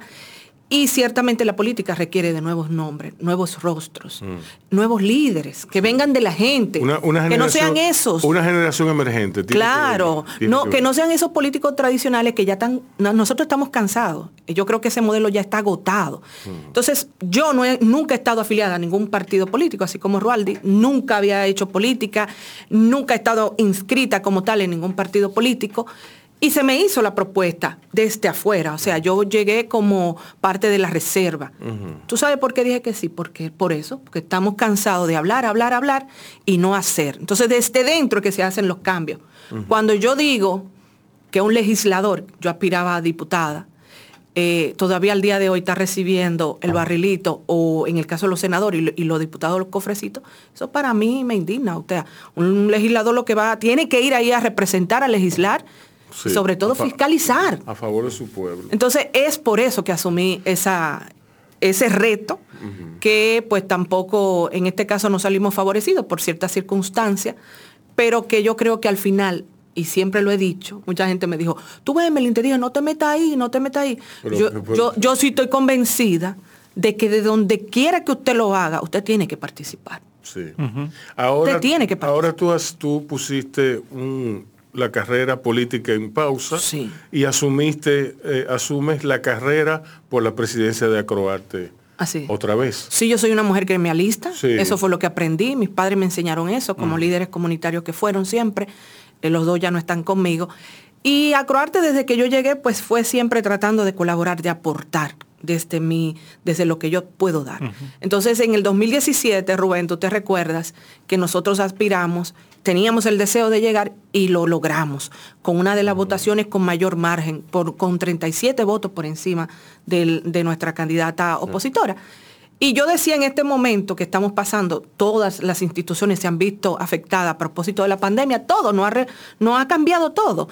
Y la agenda como tal de Acroarte también se ha visto afectada. Mucha gente nos dijo, Emelín, en un momento como este necesitamos una voz de experiencia. De repente yo llegué en aquel momento y yo recuerdo que nuestro socio nos decía, con el principal proyecto que es Premio Soberano, el paciente tan intensivo, tú vas a ser la culpable de sacarlo, de enterrarlo. Digo yo, yo, ¿y por qué yo tengo que cargar con eso si yo acabo de llegar? Entonces nosotros logramos trabajar en transparencia, logramos proyectar muchos proyectos ahí importantes, sobre todo, porque yo siempre he dicho, Acroarte es un gremio que debe dejar algo más que pan y circo. Tiene que dejar algo, tiene que aportar. Pusimos en marcha el proyecto Acroarte Capacite y a través de ese proyecto es que incluso eh, se nos reconoce eh, como una de las finalistas del premio eh, Mujer del Año que entrega Diario Libre. Entonces, yo le decía a los compañeros ahora, en ese momento era yo la que quería. Ahora, te lo digo y te lo confieso, donde quiera que voy lo he dicho y los compañeros lo saben, yo no quería, yo estaba tranquila. Pero si la mayoría Pero entiende... te pico, te pico. No, y si la mayoría le admítelo, Sí, no, porque siempre me ha gustado, nunca me Sí, ni me el voy a desligar. gusanito, el gusanito. Entonces, ¿qué pasa, Rubén? Si la mayoría no lo piden, sería muy mezquino de mi parte. Exacto. En este momento que es que me lo están solicitando, como que yo decirle, no, sigan para adelante, olvídense de eso. Porque, vuelvo y repito, en este momento, ciertamente las instituciones, no solo Croarte, muchas necesitan de manos expertas para seguir adelante. Sí. O sea, para reencauzar las cosas, para dinamizar, para ser creativos de lo que hemos hablado tanto ahora. Porque evidentemente todavía nos queda un tiempito con la pandemia. Sí. Y en ese orden es que hemos aceptado la candidatura y vamos a seguir trabajando por lo que hemos hecho. Yo no creo mucho en el discurso de la unidad, porque quienes más han vendido unidad han sido los que más han disociado, los que más han dividido. Yo sí creo en la armonía. Armonía es que usted tenga la misma voz que yo en cualquier gremio y que usted pueda pararse y hablar y decir lo que usted entiende. Que eso es lo que le da criterio a los gremios, la diversidad de opiniones. Entonces, en consonancia a eso vamos a seguir trabajando, que todo el mundo se sienta parte de y que todo el mundo pueda aportar. Rualdi, cuéntame, entonces el futuro es la energía nuclear para la preservación, para... Bueno, para- en, en- en cuanto a nuestro país. Sí, pero realmente aquí lo que hace falta es eh, capacitar, eh, formar a, a otras personas en el campo de la conservación y la preservación. ¿Cuántas personas hay aquí que se ocupan de, de esas áreas, tú- de esa área, tú me entiendes? Creo que no, no llegan a 10 personas. Wow. Bueno, en, el, sea, tú en cuanto a los arquitectos, o sea, en arquitectura hay más, pero por ejemplo, conservadores de papel, de fotografía, de cerámica, de objetos arqueológicos, eh, Todo eso entra dentro de un mismo confín, sí. pero hay especializaciones, ¿verdad? Es- es- son- te estoy a- esas son las, Sí, especial- las especi- las especializaciones. Eh, arte contemporáneo. Sí. O sea, y otros que quizá no trabajan directamente con un área específica del arte o de la cultura, como eh, eh, hacen falta también eh, conservadores de la preservación, o sea, para museos. Eh, se encargan de Sí, sí. temas de iluminación, mediciones ambientales, eh, incluso eh, intervienen en el diseño de las exposiciones. Eh, entonces, eh, museógrafos, que también eh, hay un vínculo muy estrecho entre conserva- la conservación y la museología, la museografía. Eh, eh, es, es necesario, o sea, seguir formando y creo que si no implementar un- una carrera, bueno, la UNFU tiene la carrera de museo, pero, y creo que tiene una de, de conservación, pero se hace necesario que otras personas ser motivadas y que tengan la misma oportunidad que, que tuve yo de ir eh, De a España, a Estados Unidos, a Italia De crecer, de crecer. y, y formarse, entonces retornarlo y eh, Ponerlo a trabajar. ponerlo a trabajar. Mira, de proyectos y contacto. Proyectos y contacto. Bueno, proyectos, ahora mismo estoy involucrado en, en algunos proyectos interesantes. Y ¿Tus redes? Contactos, o sea, me pueden encontrar en, en Facebook. Ok. Eh, en Twitter no participo mucho, pero estoy por ahí. Sí. En Instagram tengo que reactivarlo, pero también no- estoy por no- ahí. No hay contacto. Sí, eh, Emeline, vamos contigo.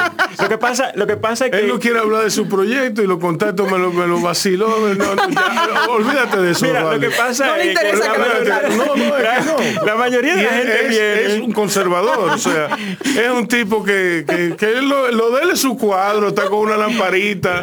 Mira, ¿Tú la- me entiendes? O sea, la, la mayoría de la gente viene eh, Por referencia. Por referencia. Sí. ¿Entiendes? Tú no quieres que te jodan mucho, tú lo que quieres es estar tranquilo con tu cuadro. Rubén, tú sabes, tú Sí. sabes una cosa, que a, a Rualdi no lo vamos a dejar, porque con Dios delante, cuando volvamos a Croarte, necesitamos gente como Rualdi. Sí, sí. Entonces, bueno, para mí, eh, proyecto, a Croarte es lo más inmediato, Sí. seguir trabajando, impulsar al Croarte, ref- eh, eh, relanzarla en todos los órdenes, las filiales, porque a veces nada más hablamos de aquí, pero tenemos filiales en Santiago, Nueva York y Miami, y esa es la, la idea, integrar fortalecer la institución, proyectarla no solo a lo interno, sino a lo externo, porque a veces nos olvidamos de eso. Hay que proyectarla a lo externo también. Y, y trabajar fuerte con toda la membresía para poder entonces eh, posicionarla y que en lo adelante pues abrirle las puertas a más gente. Mis contactos, claro, todo el mundo sabe que están ahí. Emelín Valdera, Instagram, Twitter, Facebook. También tengo mi, canal de YouTube. Y nada, para mí es un placer estar aquí y compartir con todos ustedes. Muchas gracias por estar aquí. Muchas gracias, Rubén, por haberme invitado. Eh, esto ha sido BAO. Sí. Sí, ha sido BAO Radio. Recuerden, cuídense y cuiden a otros. Amén, que así sea. Bao Radio es un programa que se transmite por Quisqueya 96.1 FM y 98.5 para la región del Cibao, todos los días de 5 a 7. Un corito no tan sano.